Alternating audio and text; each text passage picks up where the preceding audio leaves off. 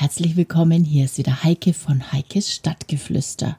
Mein Gast in dieser Episode hat Neuland vor einigen Jahren in die Eifel gebracht.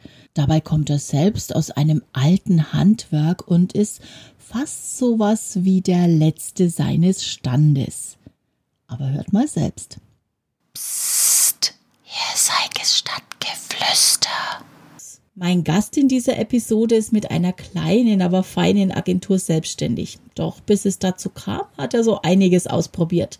Von der ursprünglichen Selbstständigkeit im Handwerk über ein Studium nebenbei und dann in den Hauptberuf, dann wieder nebenberuflich selbstständig. Das klingt jetzt alles sehr aufregend. Dabei liebt er aber die Konstante, wie er selber sagt. Herzlich willkommen, Markus Wollenweber.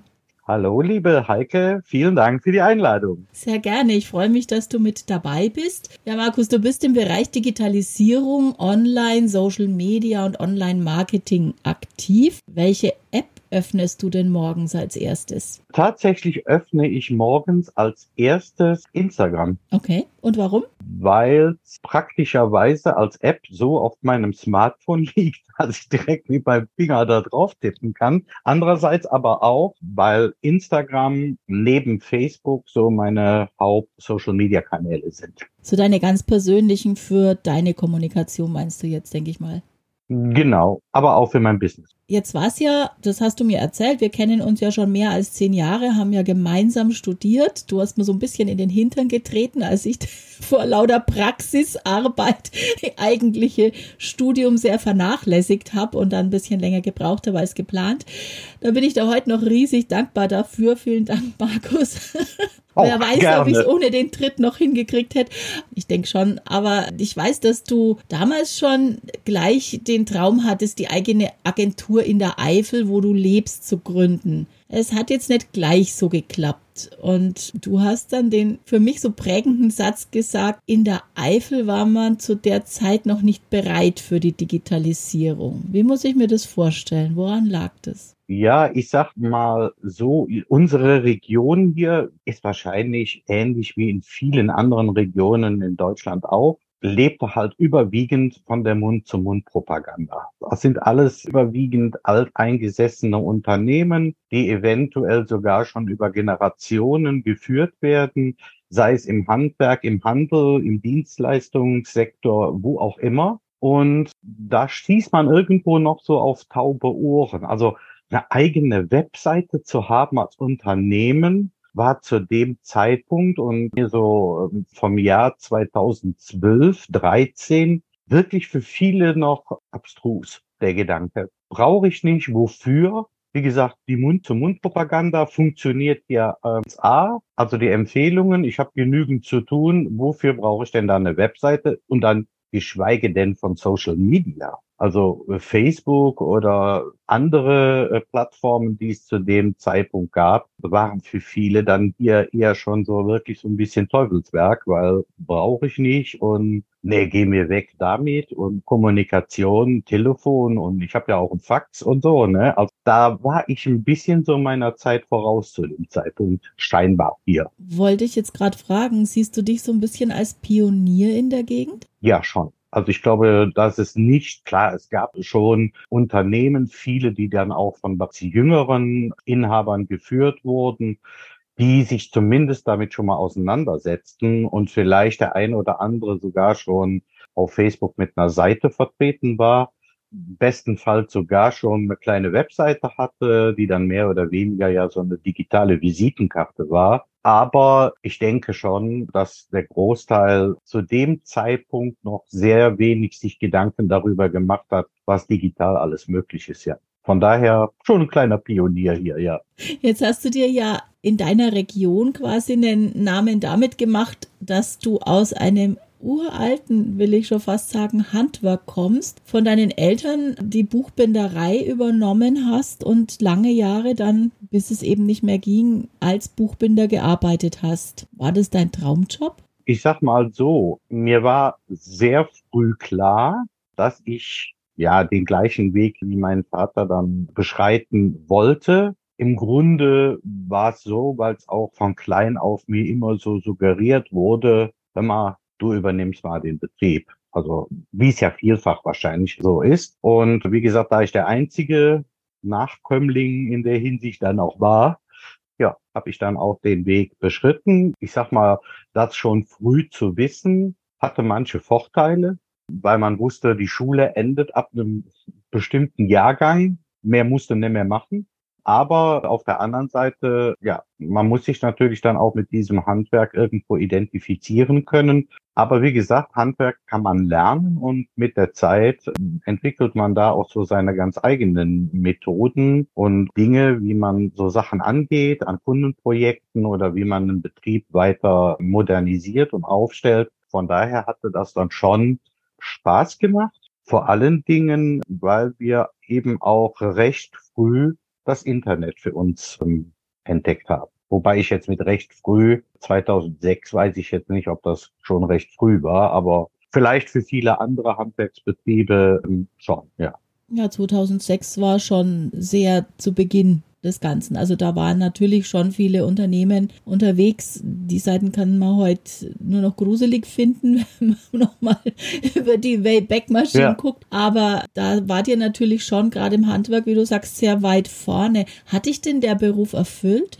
Ja, wie soll ich sagen? In gewisser Weise schon, auf der anderen Seite aber auch wiederum nicht, weil man eben gerade so dieser Online-Bereich, der mich immer fasziniert hat, man da nicht so wirklich richtig weiterkam zu dem Zeitpunkt. Und das war dann schon so ein kleines bisschen frustrierend. Aber ansonsten, ich sag mal, vom Austausch mit Kunden, was ich immer sehr, sehr gerne hatte, weil ich auch ein kommunikativer Mensch bin. Also ich bin unheimlich gerne im Austausch mit anderen Menschen. Das schon. Doch, kann ich nicht anders sagen. Als du dann gemerkt hast, dass mit der Buchbinderei, das geht jetzt so langsam zu Ende. Das, die Zeit der Buchbinder ist vorüber, das Druckgewerbe nimmt ab und dann gibt es auch nicht mehr viel zu binden. War das schlimm für dich? Oder warst du eigentlich eher froh, dass du jetzt endlich neue Sachen entdecken kannst, wo du schon eh die Hände, die Fühler ausgestreckt hast in den Online-Bereich? Wie war so dieser Abnabelungseffekt? Also ich muss sagen, beides. Also es war ein lachendes, aber auch ein weinendes Auge dabei. Zum einen, weil eben die Buchbinderei ja eine jahrhundertealte Tradition hat. Und wenn man weiß, dass sein eigener Vater im Grunde mit nichts so einen Betrieb gegründet hat und der aber auch noch mitbekommt, dass im Prinzip so eine Ära auch zu Ende geht, war schon, ich sag mal, nicht so ganz einfach. Also schon mal gar nicht für ihn, aber auch nicht für mich. Auf der anderen Seite hatte ich eben auch durch die ganzen, ich sag mal, Tätigkeiten, die ich dann auch ehrenamtlich machte in verschiedenen Vereinigungen, wie jetzt Innungen oder Bundesverband und so weiter, wo man dann natürlich sich schon mehr mit Kollegen auch austauschte über eben die Modernisierung, sprich die Digitalisierung für mich auch wieder eine Chance, da einen Schritt weitergehen zu können. Und bei dem ganzen Online-Marketing, sag ich mal, fehlte mir immer so diese ganze Social-Media-Schiene. Vor allen Dingen dieses Know-how darüber. Ja, und da kam mir im Grunde das schon insofern gelegen, dass ich dann eben mich dazu entschlossen hatte, das Fernstudium zu machen. Das war ja damals, als wir begonnen haben, ich habe ja dann noch ein Jahr vor dir angefangen, der erste Studiengang für Social Media Manager überhaupt, den es gab. Da hat ja noch niemand das vorher angeboten. Das war schon eine spannende Geschichte. Absolut, absolut. Vor allen Dingen viele interessante Leute, die man wieder kennenlernte aus den verschiedensten Bereichen. Nee, das war eine tolle Geschichte. Kann ich nur zustimmen. Es liegt natürlich auf der Hand, dass da bei dir die Veränderung eingesetzt hat. Du hast es jetzt auch schon skizziert.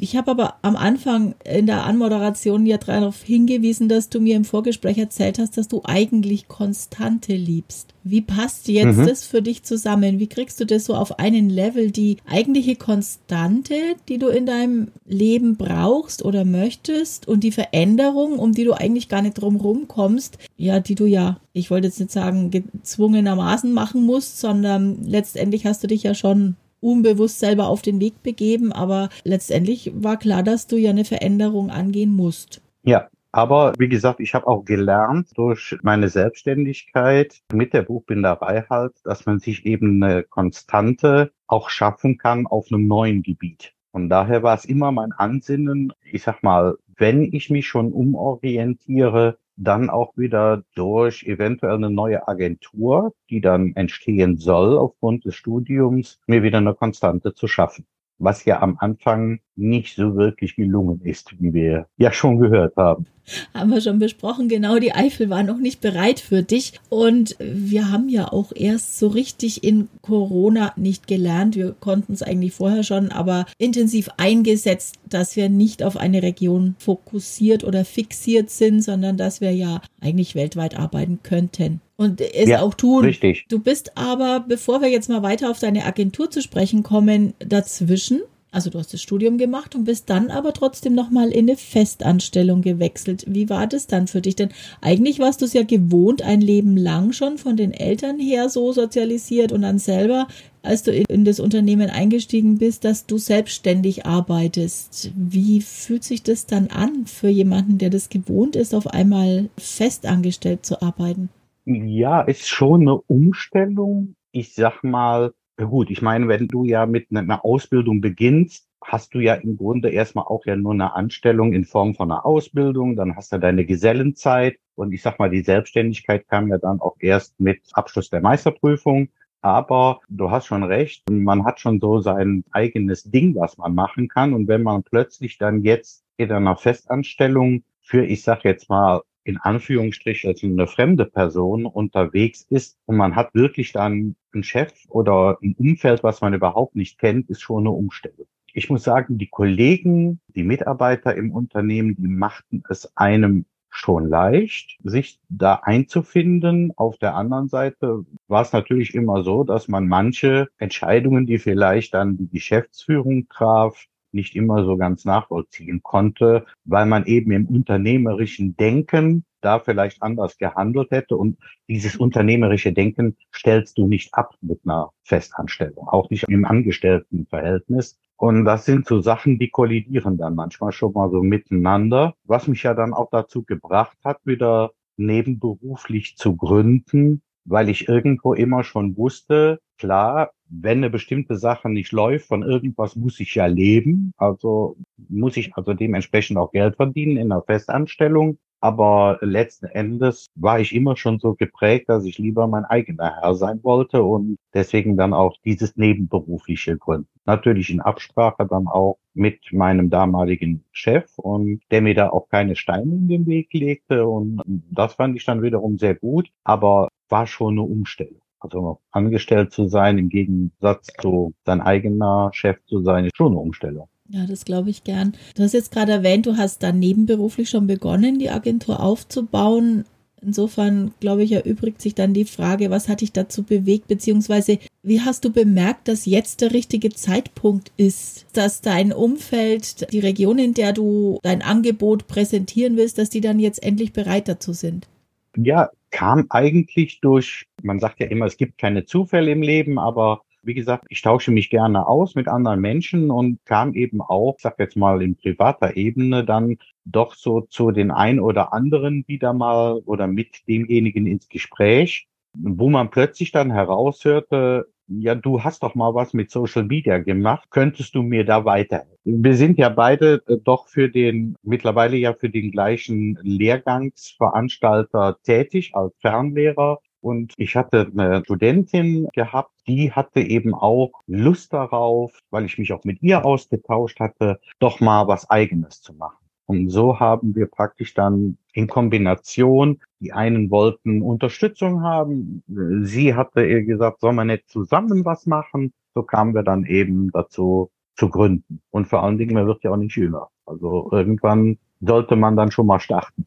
Das auf jeden Fall. Ja, du hast jetzt schon gerade angerissen, angedeutet. Da wollte ich auch nochmal konkret drauf eingehen, denn du hast da ja ein ganz spannendes Modell entwickelt. Du arbeitest, so wie es für mich aussieht, viel mit Bausteinen, oder Baukästen, wo deine Kunden so Stück für Stück aufbauen können, was sie jetzt gerade brauchen. Also das heißt, du sagst nicht, okay, ihr lernt jetzt Social Media von mir, Punkt, oder ich übernehme jetzt Social Media für euch, sondern du bietest es ja so in, in ganz kleinen Teilen an, dass ich mir so genau den Baustein rausziehen kann, den ich gerne haben möchte. Genau. Also das ist tatsächlich so. Also wir machen, bieten das an in sogenannten 1 zu 1 oder 2 zu 1 Coachings. Das heißt also entweder ist ein Kunde und ein Experte von uns dabei oder eben ein Kunde und zwei Experten von uns, kann man sich dann aussuchen, je nach Themengebiet natürlich.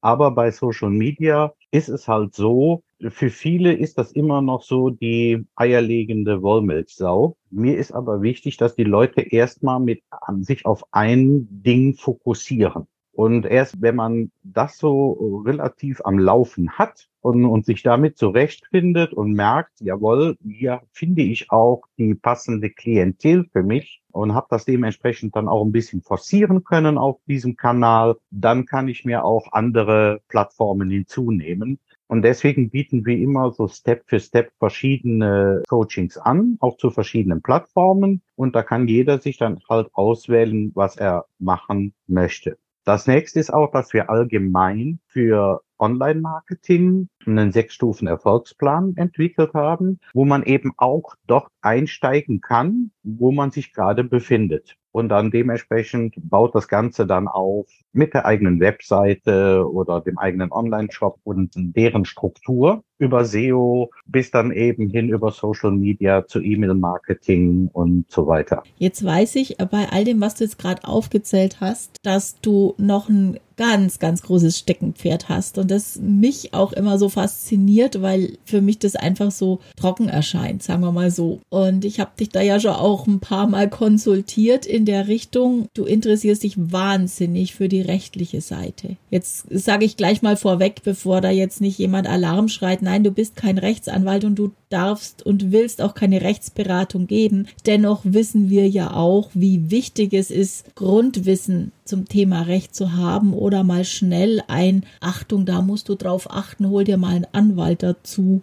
Tipp zu bekommen. Also das zeichnet dich ja auch aus. Was ist denn das mit deiner juristischen Liebe, die du da entwickelt hast? Hast du das schon immer oder wie kam das dazu? Ja, im Grunde schon. Also ich sag mal so, wäre mein Weg nicht vorgezeichnet gewesen mit dem Einstieg in den elterlichen Betrieb, hätte ich mir auch vorstellen können, Jura zu studieren.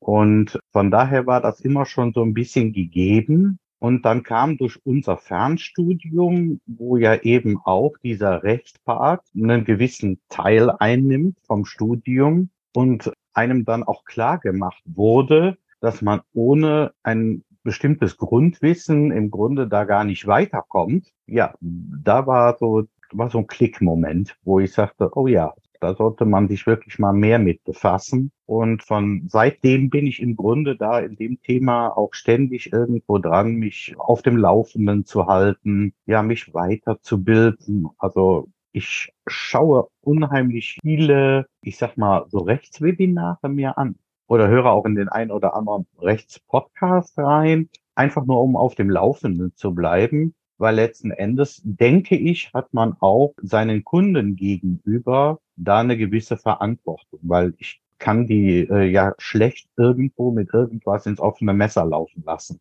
Klar, wenn jemand kommt und sagt, kannst du mir eine AGB machen, sage ich natürlich nein. Wende dich an einen entsprechenden Fachanwalt, weil eine AGB sollte ja auch zugeschnitten sein eben auf das jeweilige Business. Und da gibt es so viele rechtliche Dinge, worüber man stolpern könnte. Da sollte man wirklich zu einem Fachjuristen gehen.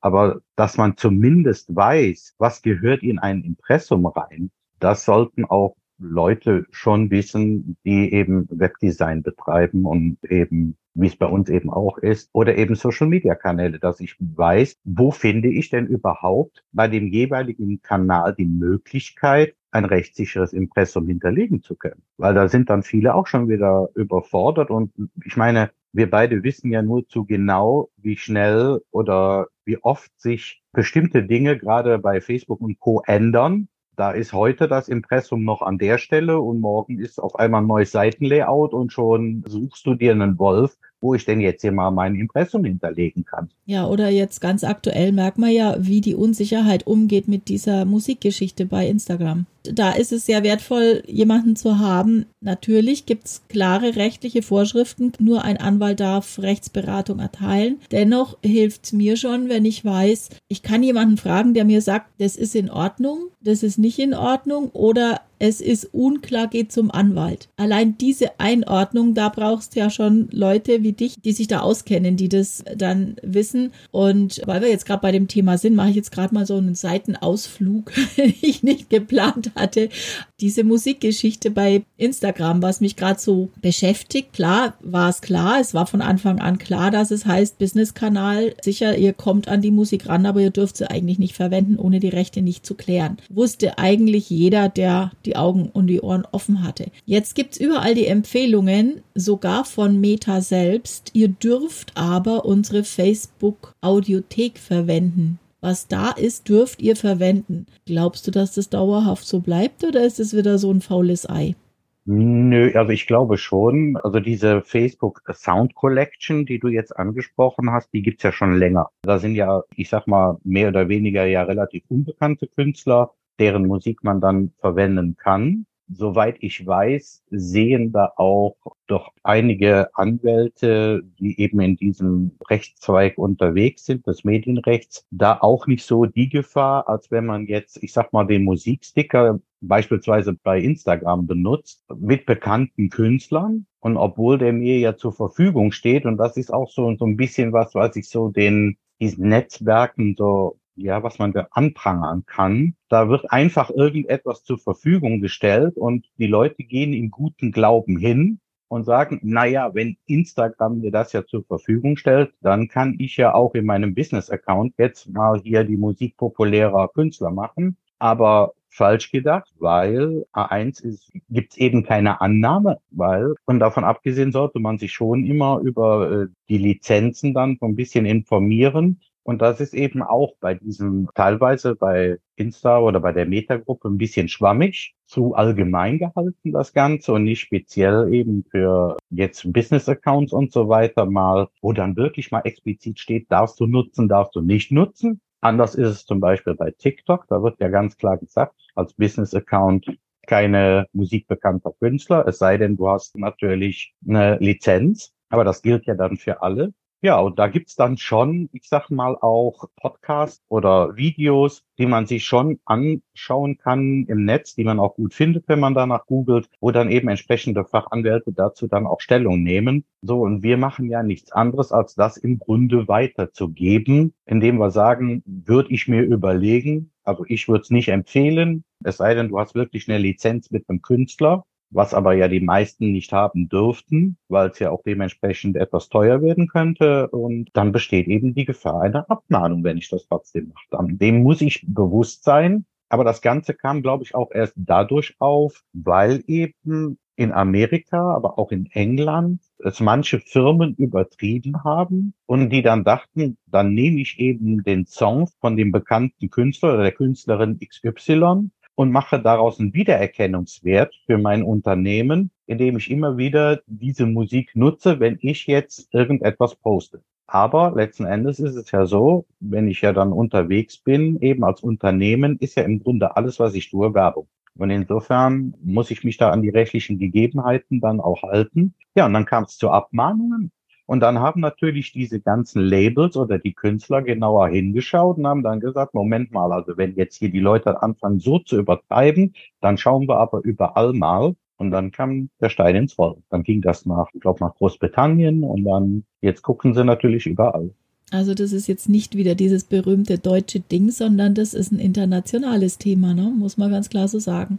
Genau. Gut, als Unternehmen ist es natürlich, muss ich einfach sagen, dumm, wenn man sowas macht. Also ich habe auch einen Kunden, für den ich Musik brauche und da habe ich halt einfach mal eine Kollektion gekauft. Und insofern habe ich auch meinen Wiedererkennungswert, weil ich halt aus dieser Kollektion, das sind glaube ich 15 oder 20 Stücke, die ich immer wieder wiederhole dann für die Reels, bleibt auch eine Wiedererkennung, aber es gibt eine Lizenz dafür, das ist eine gekaufte Musik und damit bin ich dann safe, hoffe ich zumindest. Vielen Dank für den Ausflug und auch deine Vorliebe zum Rechtlichen. Jetzt ist natürlich deine Veränderung noch nicht am Ende. Du hast mir im Vorgespräch geflüstert, dass da schon wieder was Neues ansteht. Was hast du denn jetzt schon wieder vor? Ja, ich würde gerne Existenzgründer mehr unterstützen, weil momentan, also ich so wahrnehme, dass unheimlich viele Menschen über den Gang in die Selbstständigkeit nachdenken und ihr eigenes Business gründen wollen und damit man da auch natürlich dementsprechend unterstützend tätig sein kann, würde ich mich da auch gerne fortbilden in der Hinsicht. Und das ist so das, was ich so als nächstes mal vorhabe. Was musst du da alles speziell lernen? Was sind so die Schwerpunkte der Ausbildung? Naja, du musst natürlich lernen, was gehört bei einer Existenzgründung alles dazu, an welche Behörden muss ich mich wenden, dass ich einen Businessplan brauche, wie erstelle ich so einen Businessplan, dann natürlich auch eventuell, wie ich an Fördermittel komme und, und, und, alles solche Dinge, die dann eben mit dazugehören, dass eben ein Start auch gelingt. Und dementsprechend kann man natürlich auch beraten, wie es weitergeht, was man so braucht. Speziell jetzt natürlich auch, klar, online spielt mittlerweile ja auch eine eine große Rolle, nicht zuletzt auch durch die bekannte Corona-Pandemie, wo viele halt ja auch gezwungen waren, dann umzusteigen eben auch online, wenn sie überhaupt denn noch existieren wollten. Und ich denke, das wird auch nicht mehr verschwinden, dieses Bewusstsein, dass eben man überall da auch präsent sein muss. Ja, und da denke ich mal, ja, das ist so, eine Herzensangelegenheit von mir, da eben dann Menschen, egal welchen Alters, aber wer dann eben gründen möchte, dass es eben auch dann dementsprechend dann kann und vor allen Dingen fundiert kann und da nicht halt über Kopf in irgendwas reinläuft, wo er vielleicht nicht mehr so leicht rauskommt. Wann geht's los mit der Ausbildung? Das steht noch nicht ganz fest, ist natürlich auch so ein, so ein zeitlicher Faktor, aber ich denke mal, wird nicht mehr so lange dauern, jetzt so Mitte des Jahres, wenn es klappt. Und wie lange dauert die dann? Die dauert dann so circa zwei Monate mal schauen, wie sich dann entwickelt. Ja, wunderbar. Wünsche ich dir viel Erfolg danke, dabei. Danke. Wir haben ja die ganze Zeit über deine Veränderung gesprochen. Jetzt Veränderung passiert ja aber überall und ständig und wir ganz speziell in unserem Bereich kriegen das ja hautnah mit, dass sich in immer kürzeren Abständen alles über den Haufen wirft. Und ich spreche jetzt mal gerade auf die heiße Sache KI, künstliche Intelligenz an. Wie weit bist du denn in dem Thema schon drin? Nutzt du sie schon irgendwo? Ja, also ich habe sie zumindest getestet, jetzt speziell ChatGPT. Was ich sagen muss, also klar ist eine beeindruckende Geschichte. Da gibt's nichts, aber ich glaube, man muss hier noch sehr differenzieren, für was man die künstliche Intelligenz hier auch einsetzen kann wir für uns oder beziehungsweise ich für mich habe dann eben entdeckt, wenn ich einen bestimmten Text habe, den ich gerne umformuliert haben möchte, dann hilft mir die KI schon sehr. Wenn ich zu einem bestimmten Thema aber beispielsweise jetzt einen Blogartikel mir schreiben lassen will darüber, dann sollte ich äh, von der Thematik schon ein bisschen Ahnung haben, weil nicht nur mir ging's so, sondern auch scheinbar anderen, die darüber schon berichtet hatten in diversen Blogartikeln. Einer bestimmten Länge wird so ein bisschen abstrus, was die KI dahin zaubert. Und man sollte sich da also nicht so, ich sag jetzt mal, blindlings drauf verlassen oder nur drauf vertrauen, sondern da ist immer noch Anlegen des Menschen notwendig, um Korrekturen durchzuführen. Aber ich denke mal, das wird irgendwann, wenn die Entwicklung so weitergeht, schon so sein, glaube ich, dass die so weit sein wird, dass man wirklich nicht mehr tatsächlich unterscheiden kann, schreibt hier jetzt eine KI oder ein Mensch oder wurde irgendetwas von einer KI verfasst oder von einem Menschen. Ja, man sagt ja so, ne, die KI lernt und je mehr Texte sie zur Verfügung hat, im Moment sind sie ja noch begrenzt zeitlich, glaube ich. Es geht bis, ich weiß nicht in welches Jahr zurück, 2010 oder was, oder gar nicht so lang. Es gibt so einen begrenzten Textzeitraum, der da genutzt wird. Und je mehr da neu dazukommt und je mehr Leute da bewusst damit arbeiten, desto besser lernt diese künstliche Intelligenz dazu.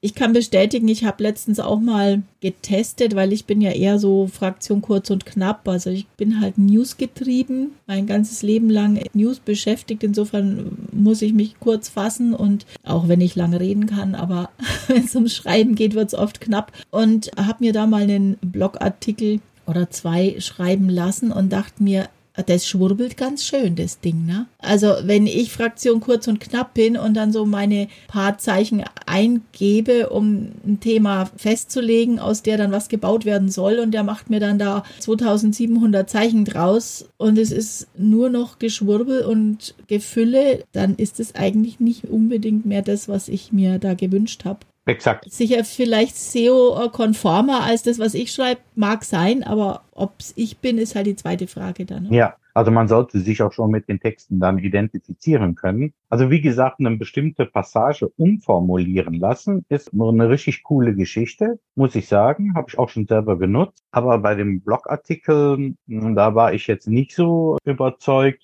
Was ich auch noch relativ interessant fand, war, ich äh, hatte mal zu der KI gesagt, bau mir mal eine Landingpage zu einem bestimmten Thema textlich. war auch interessant. Also war schon recht gut, muss man wirklich sagen. Man hätte eigentlich nur noch Bilder einfügen müssen und man hat so ein Ding da eigentlich schon äh, fast komplett ready. Aber wie gesagt, weil jeder ja im Prinzip einen bestimmten Schreibstil hat, auch für eine Landingpage, äh, auch wenn man sagt, so die besteht aus den und den Elementen, hat aber ja jeder sein eigener Stil und den hat natürlich die KI in dem Sinne dann auf einmal ja nicht mehr. Also man merkt da schon, auf jeden Fall der aufmerksame Leser oder Betrachter oder Besucher einer Webseite, also die Seite klingt schon vom Wortaufbau ganz anders als wie alle anderen Seiten.